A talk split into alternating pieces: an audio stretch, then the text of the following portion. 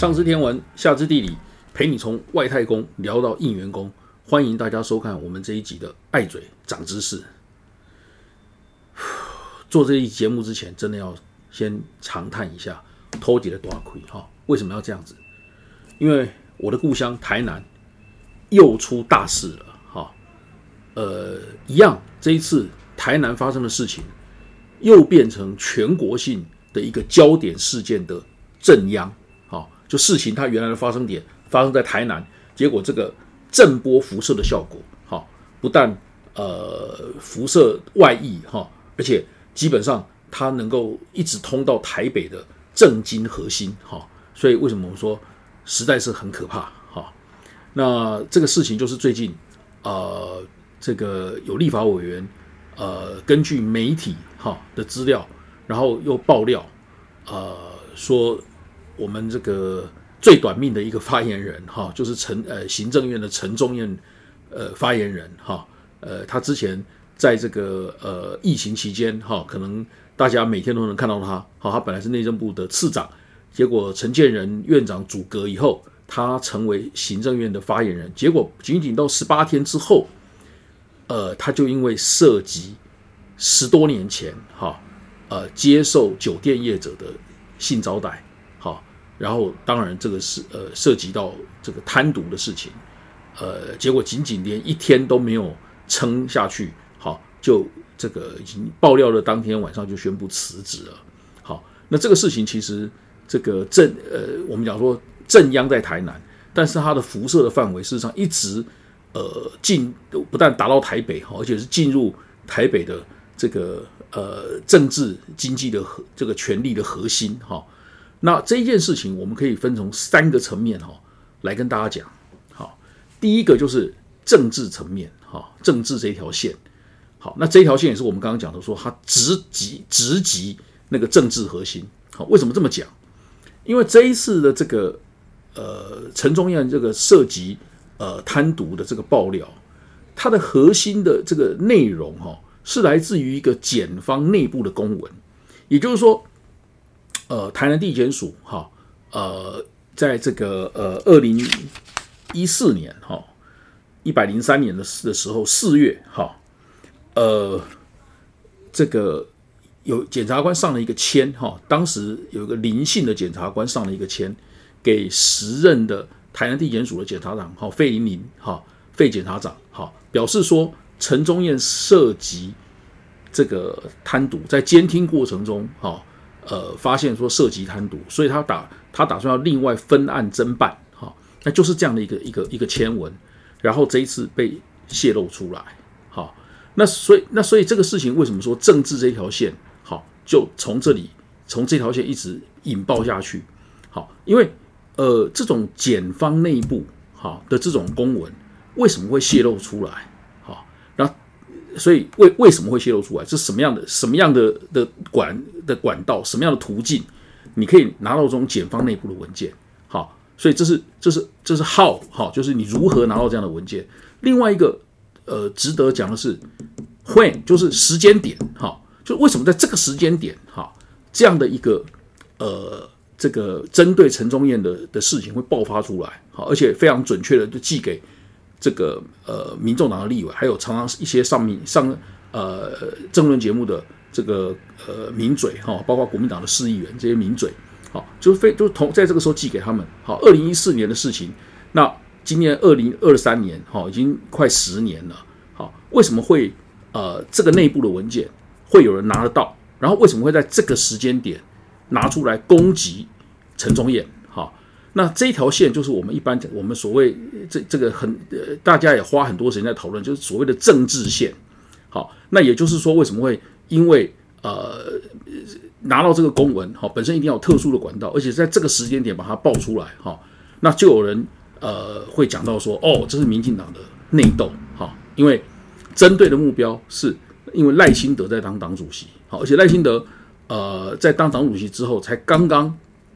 呃。针对学术伦理，哈，针对这个党内黑道这些问题，哈，动了不少人，哈，所以，呃，政治线就是说，这一定是有人对赖清德的子弟兵，哈，呃当做目标展开对赖清德的反攻。好，所以这条这这条就是所谓的政治线。那很多名嘴好也事实上在集中在讲这条线。好，那这个事件呢，其实第二条线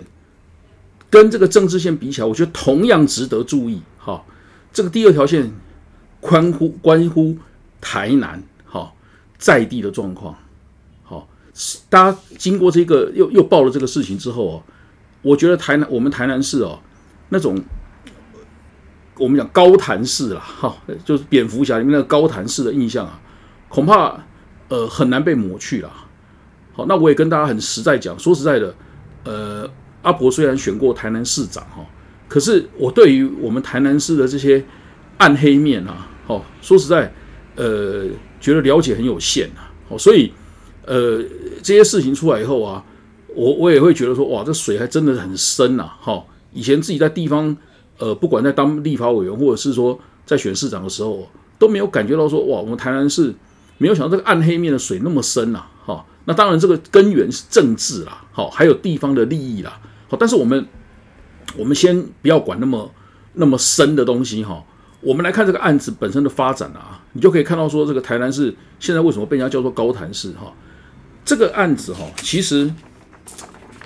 我们这个呃。小编同仁哦，帮忙可以呃上一下这个大事记哈。这个案子其实是台南的呃南检的黑金组的呃专组的检察官哦，一个林检察官啊，他其实一开始是要侦办的是哦，警察包庇色情业者贪渎的案件哈，所以他他才会去挂线去监听呃两个酒店业者哈，一个就是现在大家已经全国知名的那个。外号叫豆哥，一个姓王的，哈，就当过民进党党代表那个，那个姓王的，还有一个是他老大，姓连，哈，姓连。那一开始是因为这个呃，检察官认为怀疑说警方包庇，所以呢，他去挂线监听，那结果这个挂线监听，呃的呃，有一次就监听到说，呃，这个呃，这两个酒店业者，哈，王姓跟连姓两个酒店业者。好，派了五个他们旗下的小姐去 KTV 包厢，哈，就有点像是呃传播了，哈，传播妹这样去去 KTV 包厢。那结果那个呃林检察官，哈，呃他就这个呃派人乔装进去测录，哎，结果没有想到测录的结果哈，居然录到的是难检自己人呐，哈，在场的呃就是有有女孩子陪的那种 KTV 呃包厢里面录到的，居然有一个是难检自己的主任呐，还有另外两个检察官呐。好，那所以这个事情当然就非常尴尬哈，就就那个，呃，就就就变成他们是是是检察系统自己人哈，呃，居然也是呃这个可能涉及到接受呃就是接受业者的这种招待，或者至少有不当来往了。好，好，那这个监听继续下去，好，呃，于是就是在那个呃这个二零一三年的时候。好监听那个王姓业的时候，业者的时候，那发现说，呃，他跟那个陈忠燕之间哦，蛮常有频繁的对话。好，那呃，陈忠燕呃，当然就是后来现在爆出来这个事情，就是涉嫌跟那个王姓业者，呃，这个呃接受他的性招待，好，就是叫他那边的女孩子啊，好，然后这个监听也也录到说，呃，这个连姓连的跟姓王这两个酒店业者，好。曾经呃有几次就是涉嫌他们的这个酒店啊，呃建筑这个装潢方面啊，申请执照的事项啊，好都请陈忠燕来帮忙处理啦。好，那那这件事情大家知道说，你接受招待，那你又用职权帮人家处理事情，这当然就呃很可能涉及到贪渎。它的关键点两样东西都两样两样这个贪渎的要件都有嘛。好，就是一个。你帮用利用用职权帮人家处理事情。第二个，呃，对方也这个呃提供给你好处。现在只在法律上只剩一件事情，哈，需要去证明贪渎就会成立，就是你要证明说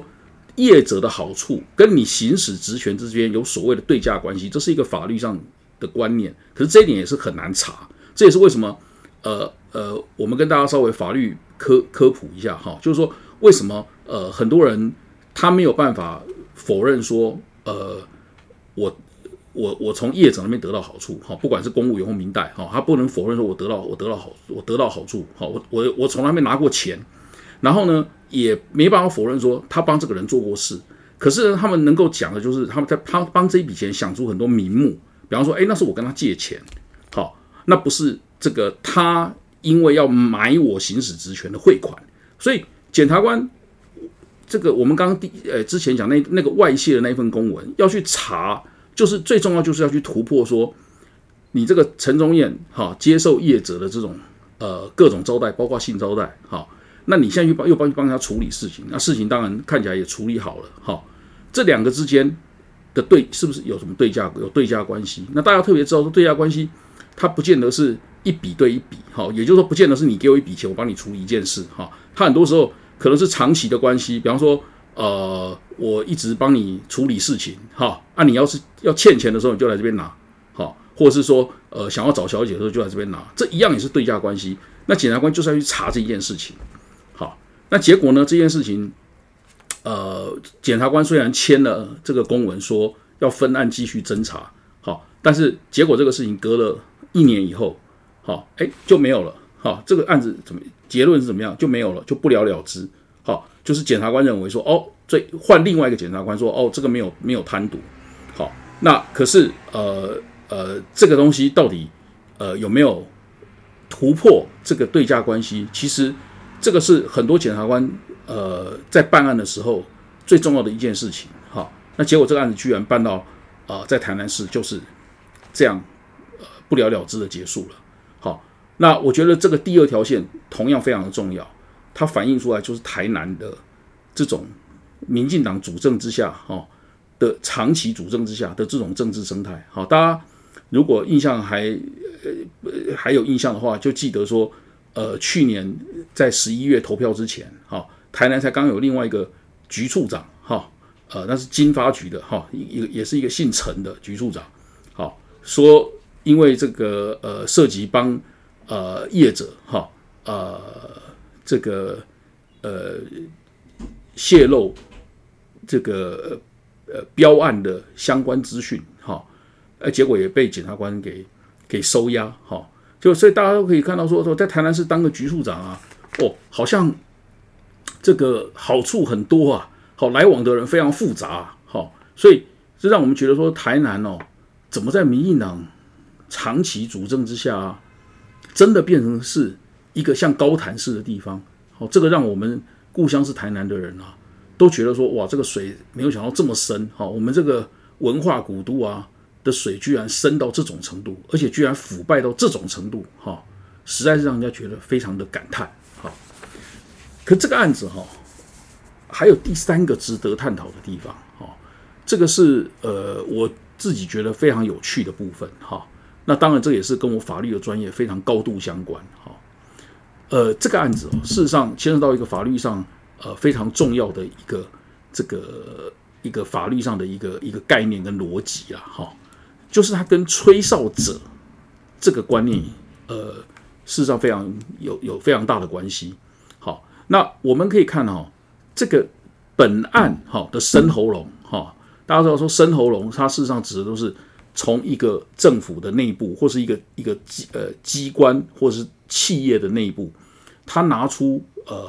可能被隐瞒的资料的人。好，这个这个这个名词事实上是呃在这个。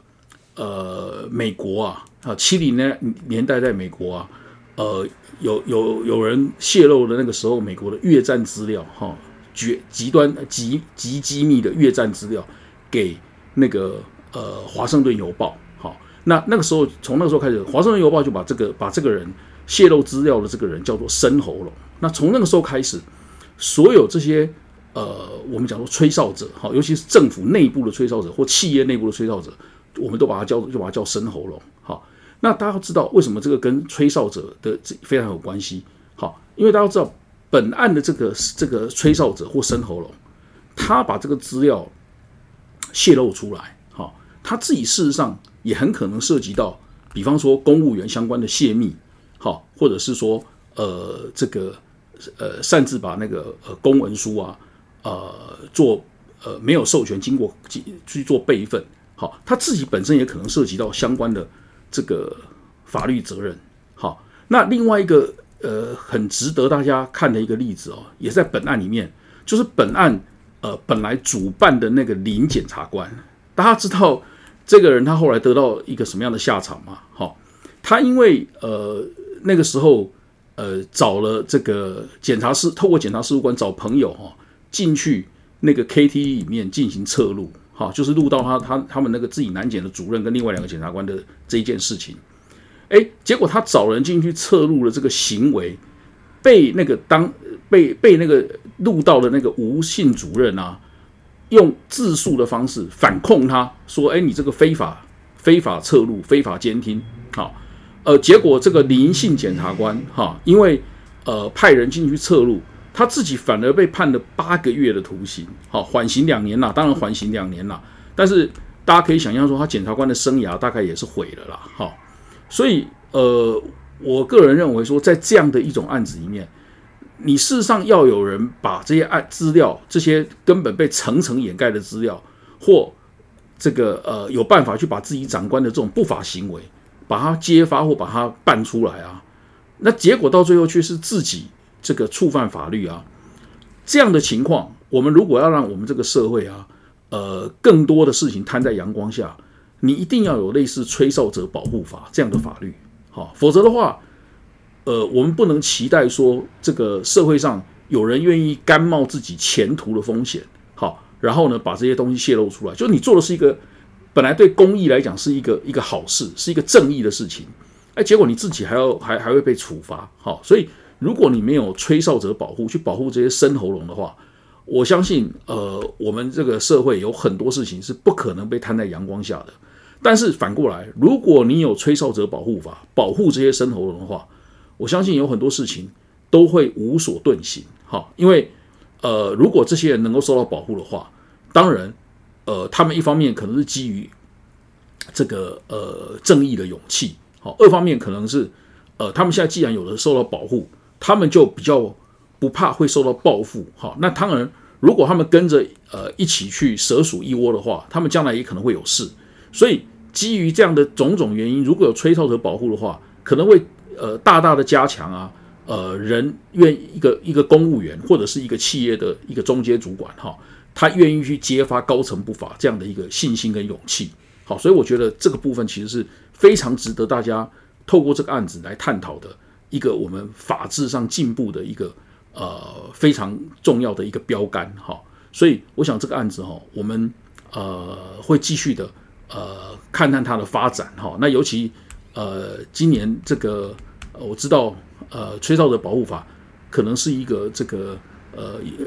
国民党要把它列为优先法案哈。而其他的的政党哈，呃，好像时代力量啊，也有在关注这样的一个一个一个案子哈。那我们这个部分会继续为大家追踪哈。那呃，我们这一集的这个爱嘴长知识，好，就跟大家分享在这边。这这一集的资讯量应该还蛮大的哈。那我们这个案子。呃，现在这个受大家瞩目的这个陈忠燕这个案子哈，呃，可以分成这三条线哈，大家可以呃根据自己有兴趣的线哦，呃，去仔细的看一下这个案子后来接下来会怎么发展好，那我们这个礼拜就跟大家分享到这里好，下礼拜同时间再见，拜拜。